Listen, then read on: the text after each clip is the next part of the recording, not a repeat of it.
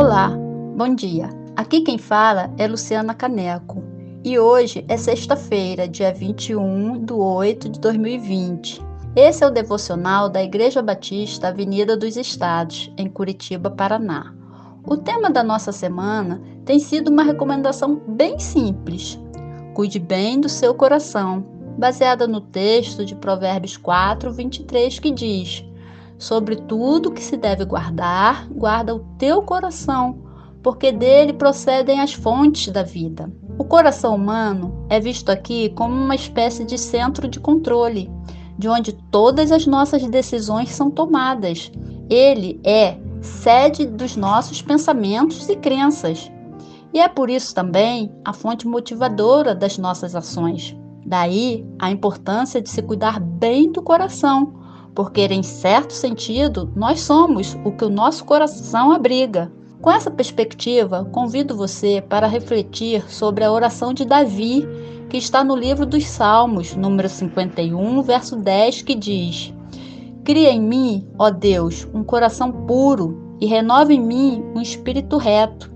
Estas palavras de Davi se encontram num contexto de confissão ele está reconhecendo que o seu coração havia perdido a pureza e havia se endurecido pelo pecado. Por isso, o seu espírito, isto é, a inclinação de suas ações, já não era mais correto conforme o desejo de Deus para sua vida. Em outras palavras, em algum momento, Davi não havia cuidado bem do seu coração. Assim como ele, pode ser comigo e com você. Um risco sempre presente é o de termos os nossos corações endurecidos e resistentes à graça de Deus. Não somos diferentes de Davi neste ponto. Às vezes, são pequenas coisas que não damos importância no dia a dia, mas que vão se acumulando e acabam nos afastando da vontade de Deus. Coisas como o orgulho, a vaidade, o egoísmo, as pequenas mentiras, a ganância, a inveja, o desejar do mal para alguém e tantas outras coisas erradas que admitimos em nossa vida porque julgamos que não são graves. Outras coisas que precisamos reconhecer que, se não tomarmos cuidado, fazem com que o nosso coração se endureça são as decepções da vida, as injustiças que presenciamos ou uma traição. Enfim, por conta de tudo isso é que essa oração de Davi, no salmo que lemos, é tão importante e necessária. Todos precisamos estar atentos para os pensamentos que abrigamos, para as crenças que alimentamos e para as coisas que desejamos por acreditarmos que são fundamentais para a nossa felicidade.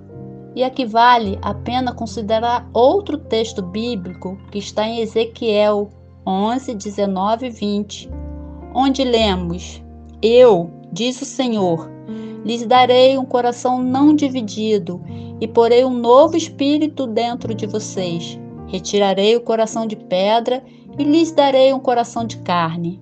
Então agirão segundo os meus decretos e serão cuidadosos em obedecer às minhas leis.